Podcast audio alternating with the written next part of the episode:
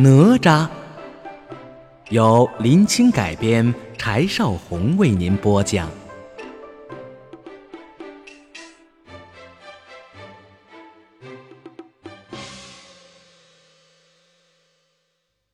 第一集：哪吒出世上。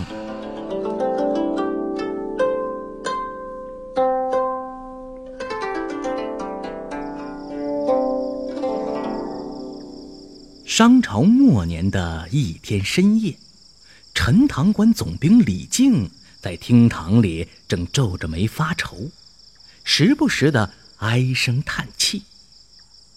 原来呀，他的殷夫人已经怀胎三年零六个月，孩子在娘胎里到现在还不出来。你说他这心里是愁不愁、急不急呢？李靖正在心烦意乱，突然，一个丫鬟慌慌张张的跑来说：“老爷，老爷，大事不好了！”李靖大喝了一声：“什么事？大惊小怪的！”那丫鬟呢，吓得双膝跪地，结结巴巴的说：“老老爷，夫夫夫人生了，生下了，生下了。”李靖双眉一扬，心里的一块大石头终于可以落地了。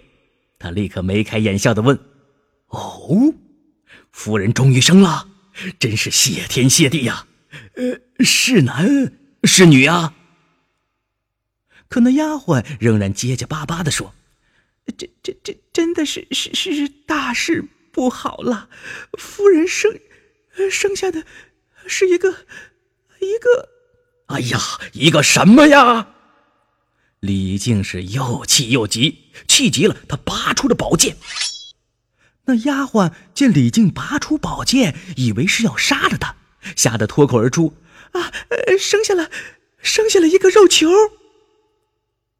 李靖一听，目瞪口呆呀。你说什么？肉肉球？是是是的，老爷，是一个呃滴溜溜、圆滚滚的肉球。丫鬟胆战心惊的说道。李靖一听，瘫坐在了椅子上。这怎么可能呢？啊！快把那肉球拿来给我看看。是。丫鬟领命回到了内室，不一会儿。他就和一个胖乎乎的养娘一起推着一个大肉球来了。说也奇怪啊，那肉球啊，滴溜溜的一进来，原来是冷冰冰、暗沉沉的大厅啊，一下子就暖和了起来，明亮了起来。大厅里是异香扑鼻，像是有人把这明媚的春天给带了进来，把李靖惊的呀是目瞪口呆的。李靖心想：“这事太不寻常了，一定是妖孽。”想着，他便抬脚对着肉球猛踢了一下，高声叫道：“张龙！”有。家丁张龙恭恭敬敬地走到李靖的面前：“老爷有什么吩咐？”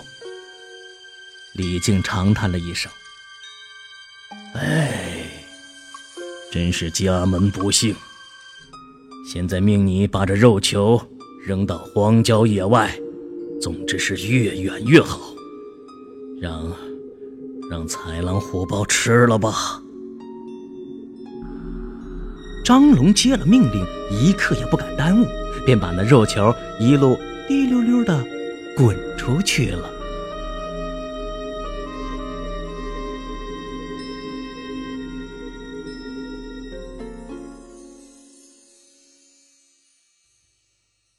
说来也怪，那肉球啊，好像很顽皮，在热闹地方呢，它滴溜溜的滚得很快，可一到荒郊野外，就懒洋洋的不肯滚了。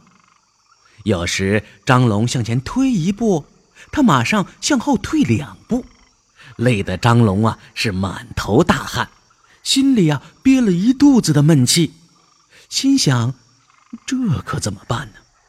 哎，反正都是扔，就扔在这里吧。他见前面呢挺立着几棵高大无比的大松树，便使出了全身的力气踢了那肉球一脚，说道：“滚，你就自己滚吧。”说完，立刻头也不回地跑远了。那肉球滴溜溜、滴溜溜地向前滚着滚着，是越滚越快。只听得“啪”的一声，肉球正好撞在了一棵大松树的树根上。你们猜怎么着了？那肉球裂开了，而且呀，是一下子就裂成了八瓣。肉球里呀，正睡着一个白白胖胖的小娃娃。他右手套着一只金镯，小肚皮上裹着一块红绫做的肚兜，金黄的手镯，鲜红的肚兜，衬着那雪白的皮肤，这个小娃娃真是漂亮极了。一阵寒风刮来，小娃娃被冻醒了，只见他身子一哆嗦，两只又白又胖的小手揉了揉眼，打了个哈欠。站起身来，自言自语地说：“呀，这是什么地方？我是哪里来的？怎么会在这儿呢？”可是，没有人回答他。小娃娃冻得浑身发抖，发现周围一个人也没有，忍不住就大哭了起来。忽然，长空飞来的一只玄鹤。对了，你们知道？什么叫玄鹤吗？玄鹤呀，就是黑鹤。据说鹤活到两千岁，身上的毛就变成了黑色，所以玄鹤呢，就代表的是最长寿的鹤。长空中飞来的这只玄鹤呀，鹤背上骑着一位金簪束发、三缕长须、眉清目秀的老道士。只听那老道士慢声细语地说：“小孩莫哭，贫道来也。”小娃娃胡乱的抹了一下脸上挂着的泪珠，问：“您您是？”老道士从玄鹤上下来，把手里的拂尘微微的一抖，呵呵的一笑：“呵呵呵，贫道。”是乾元山金光洞的太乙真人，刚从昆仑山玉虚宫拜见了师傅玉虚尊者回来。小娃娃，你在这里哭什么呀？小娃娃见天上飘落下来的一位亲切和蔼的老爷爷，好像是见到救星似的，连忙跪下诉苦说。老爷爷，您瞧，天这样冷，风这样大，我身上除了这块肚兜，就再也没有衣服了，冻死我了！我当然要哭了。太乙真人一面拉起了小娃娃，一面从身上取出了一颗闪闪发光的药丸。这个叫做避寒丹，你吃了它呀，就再也不怕冷了。啊，那冬天不穿衣服也不怕冷吗？哈哈哈哈不怕。太乙真人笑着保证。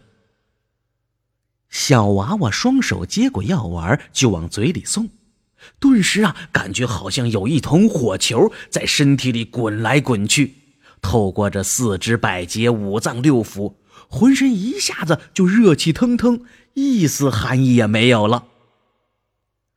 太乙真人含笑望着他说：“怎么样啊？还冷吗？”“嗯，不冷了。”小娃娃高兴地说。可当他看见老爷爷这就要走，忽然又想起了什么，急忙问道：“老爷爷，老爷爷，这里是什么地方？我是哪里来的呀？”太乙真人望着这粉嘟嘟、可爱又有礼貌的小娃娃，是打心眼里喜欢他，于是啊，就耐心的把他的身世原原本本的告诉他。这里呀是陈塘关，你父亲是陈塘关总兵，叫李靖，母亲殷氏。你呢有两个哥哥，大哥叫金吒，是五龙山云霄洞文殊广法天尊的徒弟；二哥叫木吒，是九宫山白鹤洞普贤真人的徒弟。你母亲怀孕三年零六个月才生下你，可生的又不是人的样子，而是一个肉球。你父亲不知那肉球里面有你这个小宝宝，以为是个怪胎，一时愤怒呢，就叫家丁张龙把你扔在了荒郊野外。那肉球啊，正巧撞到了松树根上，裂成八瓣，你才得以出世。这，就是你的身世。小娃娃出神的听着。他黑眼珠一转，忽然问：“那老爷爷，我有两个哥哥，大哥叫金吒，二哥叫木吒，那我叫什么吒呢？”太乙真人没想到这娃娃这么聪明，竟然呢被问得一时答不上来，只好搔了搔头皮，自言自语地说：“呃，对呀，你问的有道理，你大哥叫……”金吒，二哥叫木吒，名字里都有一个“渣”字。那你的名字里呢？当然也应该有一个“渣”字才对。可你叫什么渣呢？水渣、火渣、土渣？不行不行，难听啊，难听！你到底叫什么渣才好呢？太乙真人皱了皱眉头，忽然灵机一动，猛然一拍自己的脑门哈 有了有了！刚才你不是问我你是从哪里来的吗？哪里哪里哪哪？哎，你呀就叫哪吒，好吗？嗯，好，我就叫哪吒。哪吒高兴的呀，是连翻了两个筋斗，然后跪在太乙真人面前说了声：“多谢老爷爷。”太乙真人太喜欢这个聪明、乖巧、伶俐、一脸天真烂漫的小哪吒了。趁小哪吒跪在他面前的机会呀，突然他把面孔一板，正色的说：“哎，什么老爷爷、老爷爷的呀？你愿意？”拜我为师吗？当然愿意。小哪吒是想都没想就说道：“你当真愿意？当真愿意。嗯，那从现在起，你呀就该叫我师傅。记住，我住在乾元山金光洞，大家都叫我太乙真人。我的师傅是昆仑山玉虚宫。”玉虚尊者。说完，太乙真人用隐身法将身子隐去了。小哪吒一边哭喊着“师傅”，一边又呜呜地哭了起来。只一会儿功夫啊，太乙真人又出现了。他拉着小哪吒，指着玄鹤背上的豹皮囊，继续说：“今后呢，你将遭遇许多磨难，不过……”既然你拜我为师，我当然要送你几件法宝，还要把这绝世的本领传授于你，希望能够助你消灾避难，不受人欺负。说完，太乙真人先从豹皮囊里取出了一支火尖枪，一边舞一边说：“看仔细了，我先教你一套火尖枪法。”小哪吒全神贯注地把师傅演示的每一个招数都看在了眼里，记在了心里。等到太乙真人练完了全套的火尖枪法，他已经把全套的火尖枪法烂熟于胸了。小哪吒从太乙真人手中接过了火尖枪，有模有样的练给师傅看。太乙真人满意的是连声称赞。嗯，好，好，好，我再送你风火二轮，并秘授咒语口诀给你，你就能随心所欲，心里想上就上，想下就下，进退自如。